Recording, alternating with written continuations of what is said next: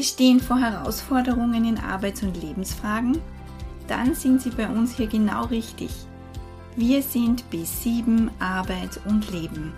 Wir beraten, begleiten, beschäftigen Menschen in schwierigen Lebenslagen und das ist unser Mutmacher zum Hören.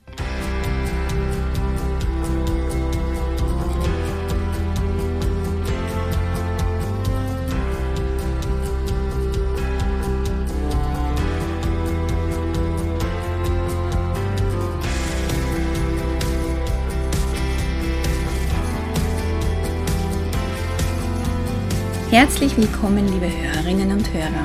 Vielleicht haben Sie sich schon mal Gedanken gemacht, einen neuen beruflichen Weg einzuschlagen. Oder Sie hatten in jüngeren Jahren Berufsträume, Berufswünsche, die Sie dann aus welchen Gründen auch immer doch nicht verwirklicht haben. Manchmal lässt einen eine Vision aus der Vergangenheit nicht ganz los, und das ist auch gut so. Hier im Mutmacher zum Hören beschäftigen wir uns heute damit, wie ein zweiter Bildungsweg mit Familie und Co gelingen kann.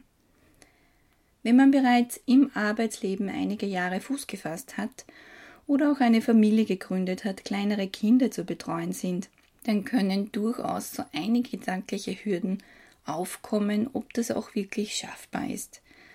Heute im Interview Thomas Schmel mit der Kollegin Sigrid Graberger Sigrid hat sich getraut, über genau diese gedanklichen Hürden der schaffbaren Mehrfachbelastung zu gehen. Sie studiert mit Familie, Kinder und Job. Was Mütter und Väter beschäftigen kann, die den Beruf über eine Ausbildung wechseln möchten und wie sich das trotzdem ausgehen kann, wie das auch mit Wohlbefinden möglich ist, das erfahren Sie nun.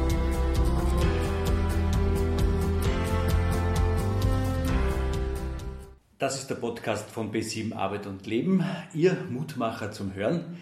Zu Gast ist heute äh, die Sigrid, unsere neue Kollegin in der Öffentlichkeitsarbeit. Hallo Sigrid. Hallo Thomas, es freut mich, dass ich hier sein darf. Sigrid, äh, welche Gedanken haben den neuen Berufswunsch bei dir eingeleitet? Gibt es da irgendwie äh, ein Format, wo du gesagt hast, da möchte ich wieder hin oder irgendwie eine berufliche Vision? Also bei mir geht es darum, dass ich wieder Volksschullehrerin werde. Und es war immer schon ein Wunsch von mir, Lehrerin zu werden. Allerdings damals, als ich maturiert hatte, gab es einfach den Lehrerüberschuss und es hieß immer, na, werde bloß kein Lehrer, sondern schau dich anderweitig um. Und ich hatte dann Gott sei Dank das Glück, dass ich ein zweites Steckenpferd hatte. Das war der Marketing- und Öffentlichkeitsbereich und somit habe ich mich darauf konzentriert.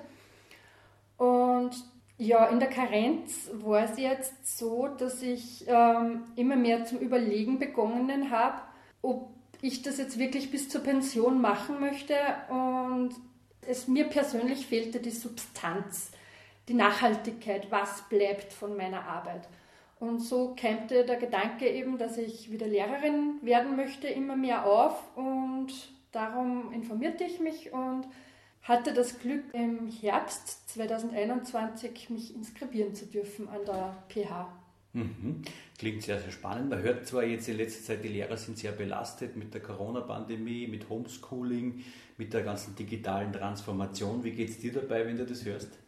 Es ich wieder Herausforderung, davon bin ich überzeugt, aber ich bin auch davon überzeugt, dass Lehrer in die Zukunft blicken sollen und unsere Gesellschaft wird immer mehr vom digitalen Zeitalter bestimmt. Also auch kleinere Kinder sollten nicht nur natürlich, aber zumindest schon in Ansätzen mit diesem Thema in Berührung kommen. Und wenn ein Kind jetzt schon weiß, wie eine Maus zum Beispiel zu bedienen ist, finde ich das jetzt nicht schlecht, sondern das ist dann so der erste Step in Richtung Zukunft, mhm. meiner Meinung nach. Ja. Darf ich da vielleicht einen Link machen? Du bist selber Mutter, hast zwei kleine Kinder. Wie gehst du mit dem Thema zu Hause um?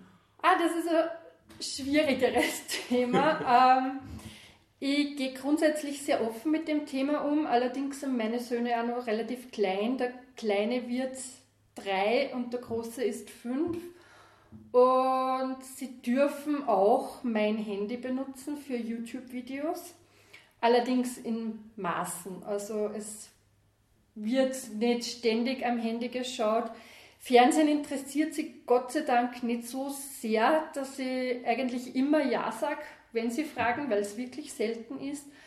Aber mir ist es auch wichtig, dass sie jetzt nicht nur Blödsinn schauen, sondern wenn sie mit den digitalen Medien in Kontakt kommen, dann sollen sie spielerisch irgendwas lernen. Und da gibt es dann mittlerweile Gott sei Dank Apps, die das sehr stark unterstützen und dann darf der Große hin und wieder und der Kleine will eh nur am Handy drücken und ist mhm. glücklich, wenn sich was bewegt.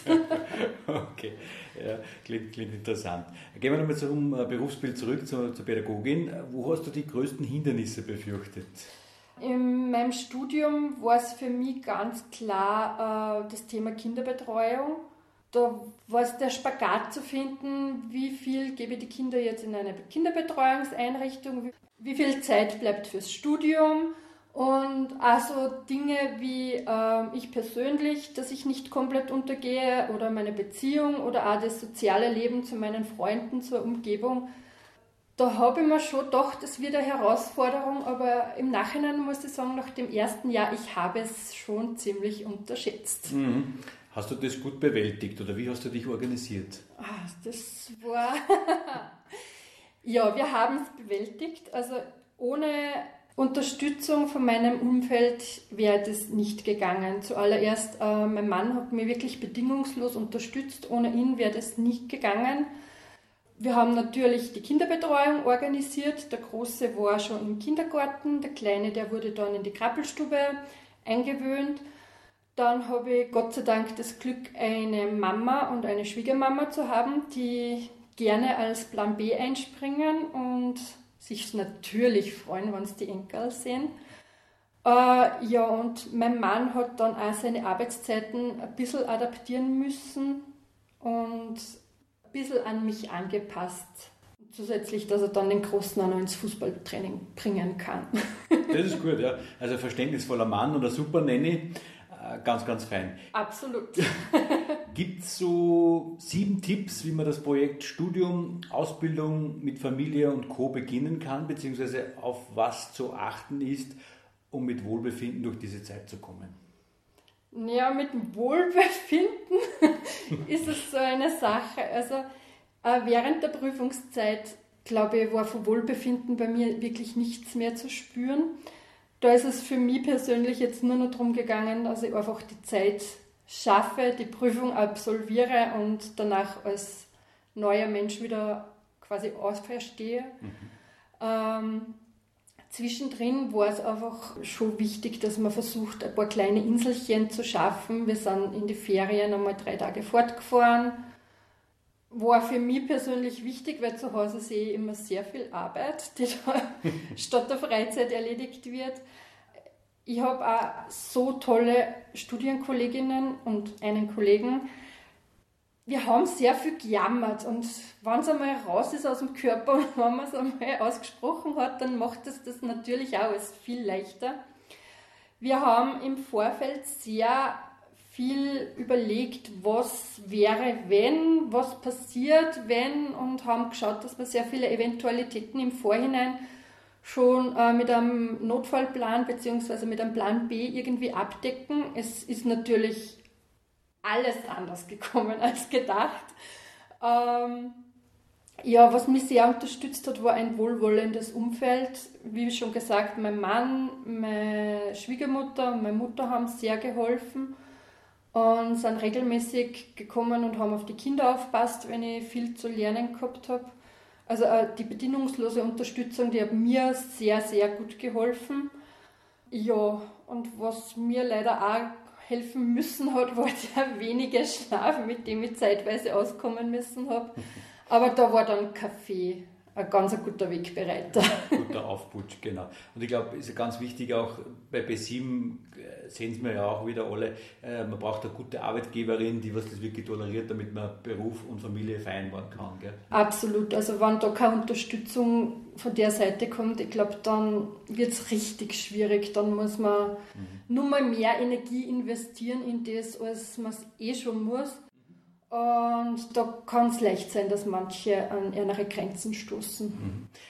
das Thema, was mich interessiert noch, ähm, Homeoffice, ist das eher Belastung dann zu Hause arbeiten mit den Kindern oder kann das eine Entlastung sein?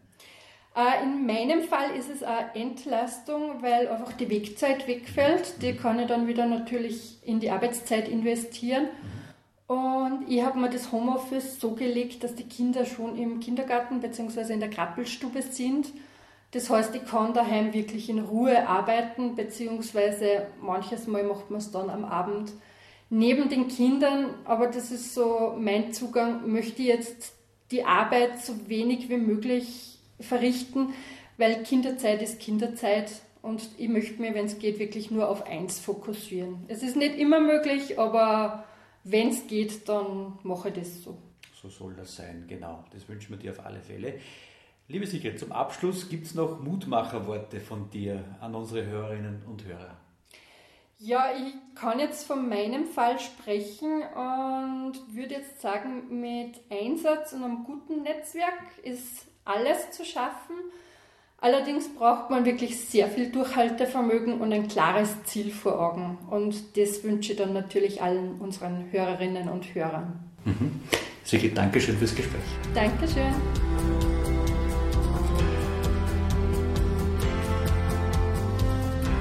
Für Sie nun zusammenfassend die sieben Tipps, um gut durch die herausfordernde Zeit der Ausbildung samt Beruf und Familie zu kommen.